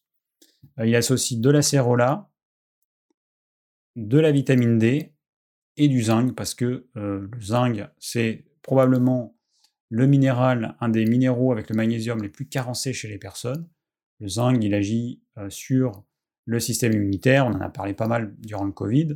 Il agit sur le système hormonal, il agit sur la peau, donc il est absolument incontournable. La vitamine D, à part en plein été, sinon la plupart des gens sont carencés. Le problème, c'est ça en fait, regarde. On a des vêtements sur tout le corps. Et c'est pas uniquement le visage et les mains, avec un soleil qui est hyper bas euh, en hiver ou euh, à la fin de l'automne, qui va nous apporter notre quota de vitamine D. Donc on est obligé de se supplémenter. Moi je me, suis, moi, je me supplémente, pourtant je, vais dehors, hein. mais je me supplémente en hiver. En vitamine D, on n'a pas le choix. Sinon on est carencé. Et donc à ce moment-là, effectivement, euh, le calcium, on va mal l'assimiler. Donc pour répondre à ta question, Sophie, oui, éventuellement, alors moi je suis pas pour le, régime, cétogène, mais euh, par contre, il faut que tu manges plus de protéines animales. Hein. Euh, ça c'est clair. Hein. Bon, après j'en sais pas plus, donc je peux pas t'en dire plus. Alors, Tennessee, mes enfants de 16 mois et 2 ans et demi sont intolérants aux protéines de lait de vache. Ils font beaucoup d'otites, donc je limite à 4 prises par semaine le lait, le beurre et le fromage. Alors déjà, il y a une différence entre le beurre et les autres produits laitiers, parce que dans le beurre, il y a très peu de protéines, il y en a à peu près 0,9%, très peu de lactose, 80% de gras. Si c'est un bon beurre bio, c'est du bon gras. Euh, donc le beurre, oui. Euh, par contre, les autres produits laitiers, non. Après, euh, tu n'as pas besoin de donner des produits laitiers à un enfant. Pour qu'il grandisse, on n'a pas besoin. Dites-moi comment a fait l'humanité pendant des millions d'années avant l'industrie laitière. Dites-moi comment ont fait les humains. Arrêtez de croire qu'on a besoin de produits laitiers. L'enfant, tu l'allaites, quand tu as fini d'allaiter ton enfant, eh ben, il va manger comme toi, tout simplement.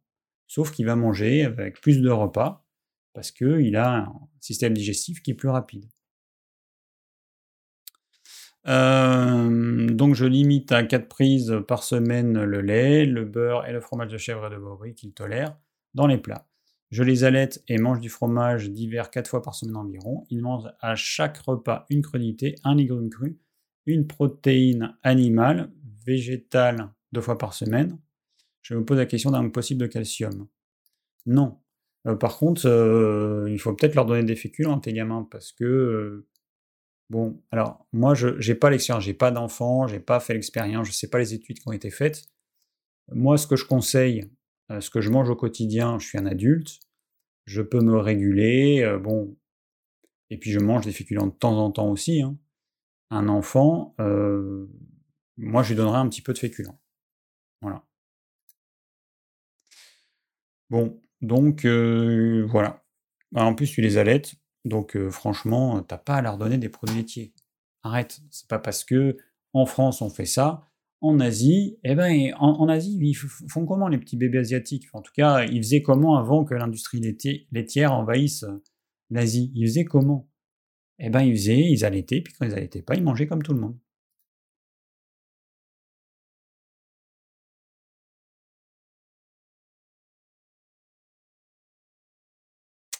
Alors, Gabi,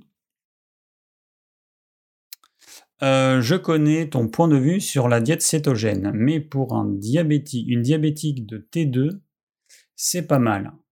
Ah, effectivement, la diète cétogène, moi, je la déconseille comme alimentation pour tout le monde. Après, dans un certain nombre de cas, c'est autre chose. les maladies neurodégénératives, apparemment, c'est hyper intéressant. Pour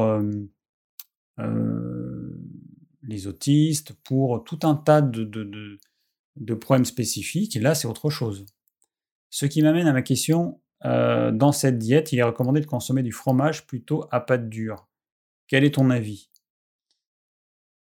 Euh, Bah pourquoi pas euh, En fait, ils vont j'imagine que par exemple c'est le comté par exemple, parce que c'est des fromages affinés. Je suppose que c'est ça. Hein, peut-être que je me trompe et que du coup, euh, ils ont euh, quasiment pas de lactose, puisqu'en diète cétogène, on va limiter au maximum tout ce qui est sucre, donc les fibres, les sucres rapides, ceux qui ont un goût sucré, et les sucres lents, les féculents. Donc, euh, j'imagine que c'est pour qu'il n'y ait pas de lactose. Voilà. Alors, on arrive à la fin. Alors, Nicolas, euh, qui m'a envoyé une photo euh, assez impressionnante que je ne peux pas vous montrer. Ok, une espèce de. Alors, c'est pas le trône de fer, c'est le trône des. cornes de je sais pas quoi, de buffle, enfin bref.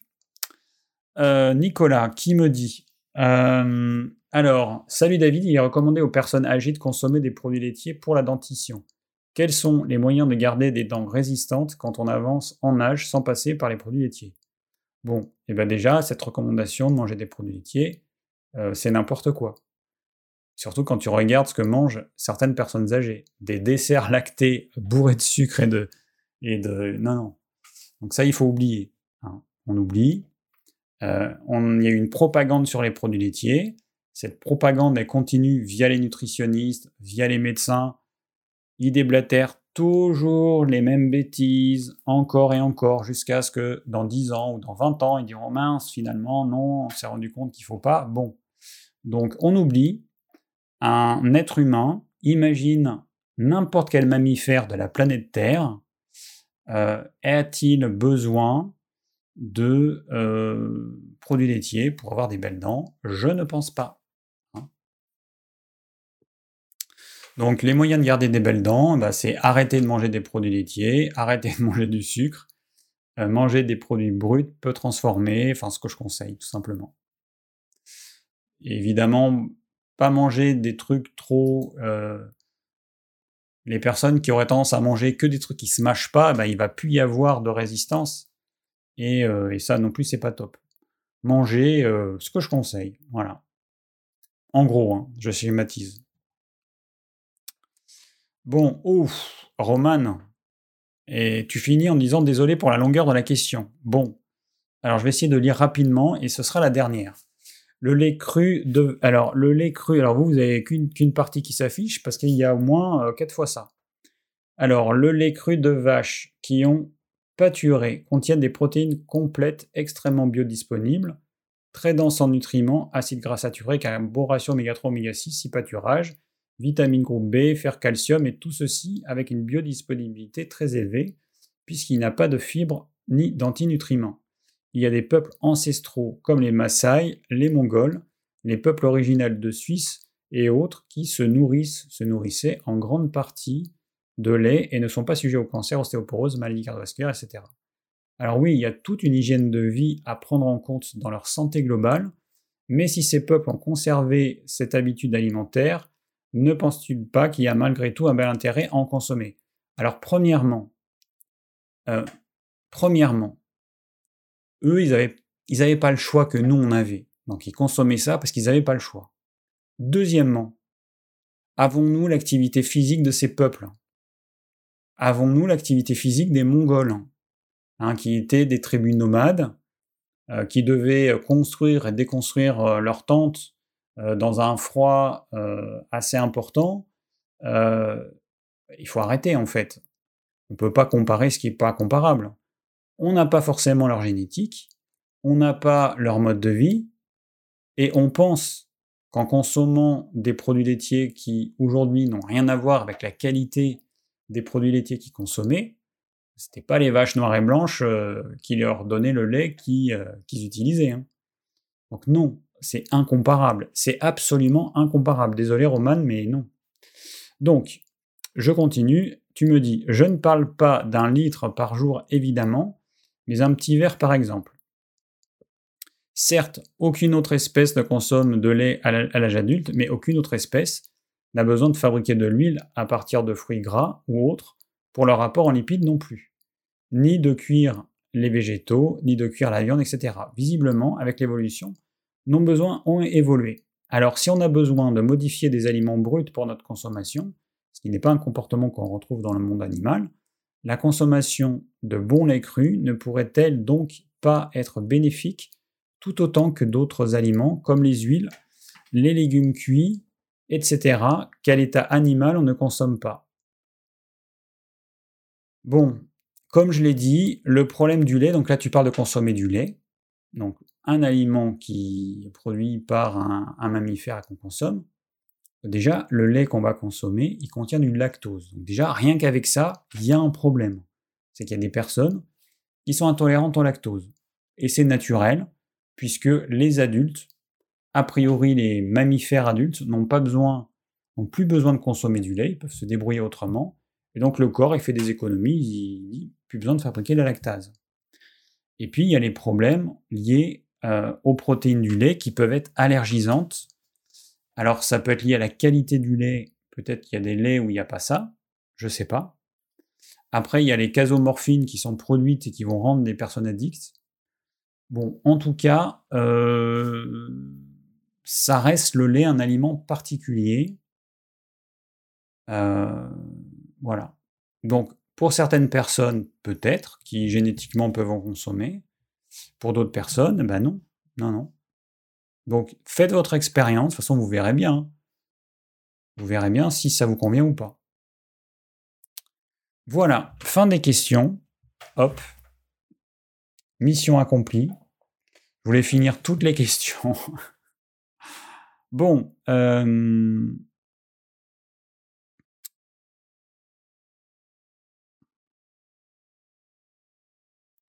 ouais, je vois Malika qui dit la vache fabrique beaucoup de calcium parce qu'elle mange du verre cru. Mais nous, on fait cuire le verre, on risque un manque de calcium. Alors, eh ben, la vache, c'est surtout que euh, une vache qui fait 800-900 euh, kilos, eh ben, vous doutez bien que c'est pas la même chose une femme qui en fait 60. Euh, le squelette de la vache qui fait plusieurs centaines de kilos, et euh, le veau qui à la naissance fait je sais plus combien, 80 kilos, euh, forcément le lait qui va nourrir le veau ne doit pas contenir la même quantité de calcium que le lait qui va nourrir un petit bébé qui vient de naître qui fait 3-4 kilos. Donc le lait de la vache il est concentré en calcium pour le veau. Voilà, qui doit faire un squelette de plusieurs centaines de kilos. Et puis, c'est un animal qui est beaucoup plus gros et donc qui consomme, qui mange toute la journée, du matin au soir. C'est aussi ça. Et puis, c'est aussi que la vache, elle a plusieurs estomacs, qu'elle va fermenter euh, l'herbe. C'est incomparable en fait. On peut pas comparer la vache et juste dire, bah, nous, on fait euh, cuire et elle, elle mange cru. C'est pas aussi simple. L'humain est omnivore. Retenez ça. L'humain est omnivore. L'humain est capable de manger tout. Par contre, l'humain est capable de créer les pires saloperies et on est capable de nous faire croire que ces saloperies, on, peut ou on doit les manger.